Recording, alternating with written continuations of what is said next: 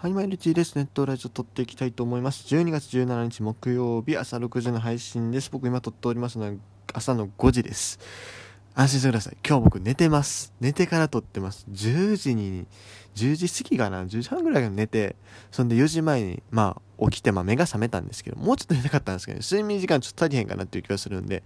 まあ、もしかしたらもっとどっか寝るような気はするんですがね、あの、大丈夫です。今日は寝寝てから撮ってるんでね、安心して聞いていただければなというふうに思います。さて、えー、朝5時過ぎておりますということで、えー、すでにですね、えー、今朝のニュースが何本か入ってきているというところは、ちょっとそちらを見ていきたいなというふうに思います。えまずはですね、え今日一番の、これは結構なかなかでかいニュースなんじゃないかなというふうに思うのですが、こちらですね。はい。えー、選手会。セリーグの DH 制導入に賛同の意向を示す。というところで、えー、まあ、住谷会長が、えーと、スポニチの取材に応じまして、えーと今月3日に一部の選手を対象にその DH 制セ・リーグの DH 制に関するアンケートを行ったところつ反対意見がなかったということを明言されましたということでこれでまあいよいよ本当にセ・リーグの DH 制のね、え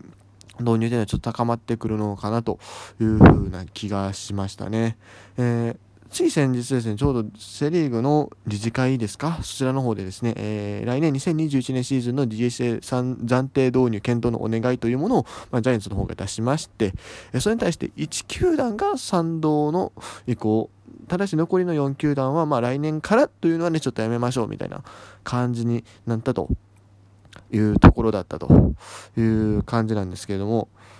えー、ここで、まあ、こう、選手会の方からね、えー選手としてはもう僕らとしても全然 OK ですよという意向が示された。さらに、えー、特に今年年10関東をかして、えー、サン村賞を取った大野選手は、えー、東京に集中できるので大歓迎ということをね、えー、おっしゃられているということだそうです。えっと、今回のアンケートは、えー、12球団の選手会長や副会長ら25選手に対して行ったということで、まあだから、これ12球団相手にやってるってことは、えー、選手のセ・リーグだけじゃないってことですよね。なんかパ・リーグの人にも聞いてるということなんで、えー、まあ、実際これは、あれか、セ・リーグは半分になるのかな。えー、だか各球団の10、え、ー、と、選手会長、副会長がそれぞれ1名ずつで、だから各球団2名ずつかける12プラス住谷さんで25名だと思うんで、まあ、このうちセ・リーグの意見というのは多分13とかになると思うんですけれども、まあ、それでもそのうち、そのうち、まあ、全体の中で9割以上が賛成。で、えっと、少数意見は、あ慎重意見は少数にとどまったというところだそうですので、ああ、もうね、まあ、正直、時間の問題だと思いますよ。まあ、来年からってちょっと無理かもしれんけれども、まあ、2022年、23年ってとこから、まあ、なるんじゃないですかね、多分。もう、時間の問題だとほんま、だってもうアメリカもなってるでしょ、今、両方。なややりますみたいな感じになってて。でね何よりもねこう下がねアマチュアがねであの大学も社会人もほぼほぼほぼ大学がね一部あの、えー、当時も出し金出すところあるんですけどももう大学社会人はほぼほぼですねこう DH が採用されているという状況でだからもう人によったらねこうプロ入りしたらこう久しぶりに打席に出す人が出てくるわけなんです今の状況だと例えばその大学経由大学卒業してからま社会人行って、まあ、その後プロに入った人なんかはほんまに久々に出し席立つわみたいなね人が出てくるということでそれが始まったのがねあの平成になったあたりかららしいんですけどももうだからこうそうどんどんどんどんねこうピバッティングから離れてるピッチャーっていうのが増えてきたんですよね。うん。まあ、それでも今までこう DS をね、えー、と取らずにこうピッチャーも打席に出すという形で貫いてきたんだけれども、もうさすがにきついんちゃうか まあ僕個人的にはね、割とそれを見たいところではあるんだけれども、もうでももう世界標準でもね、もうあの各国プロリーグ、アメリカのそのどっちかのリーグ以外は、え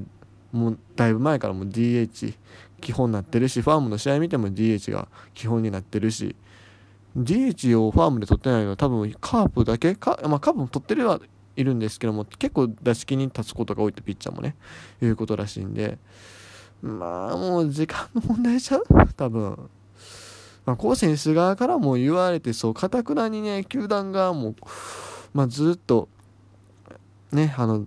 DH で取りませんとは言わんと思うのでね別にその年俸がどうこうとかも本音ではない本音ではないというかさ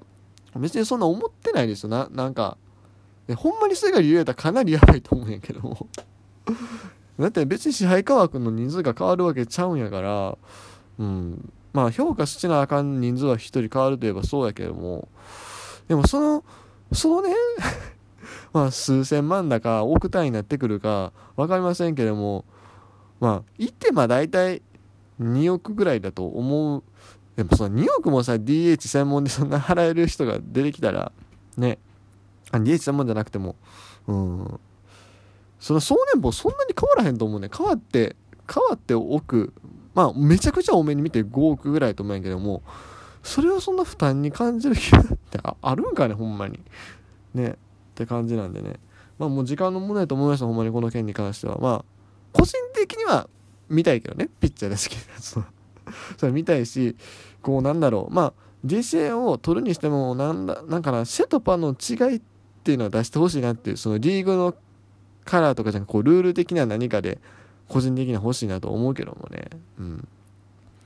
っていうところでした。まあまあ、でもこれはもう間違いなく一歩大きなあ進展かなというふうに思いますというところで、えー、今日の1本目のニュース取り上げさせていただきました。えー、ここからね、えー、他のニュースを、まあ、パパパパパーとね、えーと、昨日今日で出てきているニュースを取り上げていきたいなというふうに思います。えまずはこちら、えっ、と、読売ジャイアンツ、えー、田中豊樹投手が背番号変更です。背番号19番から59番というところになりました。えー、背番号19番ね、これは山崎伊織投手東海大学からやってきたドラフト2位のピッチャーにつけるということになっております。まあ、いきなりこう、育成選手がね、いきなり19番つけさせられてね、結構 荷が重かったっていうのは正直あったんじゃないかなと思うし、まあ実際ジャイアンツファンからもね、いろいろ叩かれてたので、まあ、これぐらいでまあちょうどいいって言ったらあれですけどもね。うん。まあでもこう背番号になりくりもね、難しくなってるからね、特にこの育成選手制度が出てからね、あの、途中で支配下になる選手もやっぱ増えてきて、その時にどの番号を与えるんやっていうのが、ね、問題になってきて、あるんでね。まあ、ジャイアンツ今シーズンね、ちょっと背番号、このオフね、背番号変えすぎちゃうかっていう感はあるんですが、これに関しては正直妥当かなという風な感はありますね。それから続きましてこちらのニュースです。で、今年広島東洋カープで、プレーされましたホセ・ピレラ選手が韓国プロ野球サムスンライオンズと契約しましたというところです。年俸が、えっ、ー、と、50万、5000万円かな？大体、日本円にして。で、インセンティブで7000万ぐらいと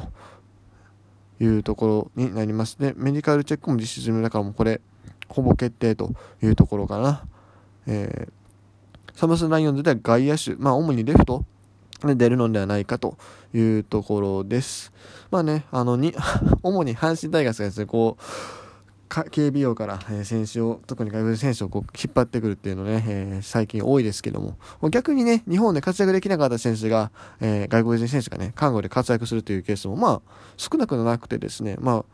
それこそ、ロマーク選手なんか代表例かなと思うんですけども、そういう感じで、こう、どんどんね、あの、人の入れ替えっていうのがあったらもっと面白いんじゃないかなと。ちなみに、あと、こ、ここちょっと前に出たニュースですけど、あの、ミランダって覚えてますか？ホークスで昔プレーしてた、去年までかな、プレーしてた選手がいるんですけども、彼は今シーズン台湾でプレーしてたんですけれども、来年は韓国だそうですね。そんな話もあったりします。あと、ピラヤさんはこれはあれやな。ラインサムソンライオンズなんで、オスのファンと同僚ということでね。行きたいですけどね、オスのファン見に行きたいんですよ、僕。引退する前に。行きたいんですけど、まあ、なかなか状況的に厳しいしね、僕もね、仕事を就職するのにちょっと厳しいかなと思ったりするんですがね。うん、一回警備音をね、見に行きたいなと、なんやかんやでね 思ってはいるんですけどね。で、それから次のニュースです、こちら。えー、あ、ちょっとこれ後にしよう。えっ、ー、と、阪神タイガースが、えっ、ー、と、元ジャイアンツの河合正宏さんに、えー、来年の春季キャンプの臨時コーチを打診しておるという報道がなされていますと。まあ、阪神大学ですね、もう、守備の手こ入れってもう 絶対必要なんで、絶対必要なんでね、もう今季リーグ最多何試合 ?60 とか80とか言ってるでしょ？60かな？多分80はさすがに多いよな。ちょ、ちょっと確認しようか。いやいやいや、80やんけ。85やんけ。そうや、思い出した。85周年で85失策やわ、ほんま。3年連続12球団ワーストも、おかしいよね。で、まあそこに手こ入れをするということで、でも、元木さん、元木さんじゃない、河合さんを呼ぶと、なかなか、なかなかやな。こうジャイアンツでね、一がヘッドコーチやってたよね、もう、ジャイアンツ、バリバリジャイアンツな選手をね、引っ張ってくると、もうこれは本気度を感じるところであるんですけどね。いや、まあいいと思います、本当に。うん。ただできればね、こう、ピッチャーのゴールデングラブ取った人もね、ぜひちょっと招いてほしいなっていう。ピッチャーのね、エラーがめちゃくちゃ多いんですよ。12球団2桁いってるの、多分阪神だけちゃうかな。うん。最多です10、確か僕、記憶が正しければ16失策ぐらいしてたと思うんで、ピッチャーだけでね。ちょっとそれもどうにかしてほしいなというふうに思うんですけどね。はい。で、えっ、ー、と、それから次のニュースです。えー、新外国人の獲得の話、えー、楽天イーグルスがルスネ・カスティーヨ選手を獲得するという、え報道がされています。これアメ、どっかのキューバのメディアになるのかな？わかんないですけども。えキューバ出身の33歳の外野手でして、えっ、と、2014年の8月に、まあ、2010年8月はもうちょっと前にですね、こうキューバから亡命してきまして、2014年の8月にレッドソックスと7年総額7250万ドルというビッグな契約を結んでいたのですが、まあ、メジャーではですね、まあ、鳴かず飛ばずでして、えー、まあ、あえてメジャーに上げさせなかったんじゃないか説も実はあったりするんですけども、まあ、とにかくメジャーで活躍することができず、今オフに自由契約になったというところの選手ですね。どうなんやろ？ロメロとかブラッシュ、がね、こう、平らになる中で、この選手、33のメジャーでもいまいちやった選手が果たして通用するのかどうか ちょっとなんか微妙な気もするんですけどね。はい、というところで、ちょっと今日時間いっぱいいっぱいです。あ、ベストナイン話できなかったね。はい。まあいいや。ということで終わりたいと思います。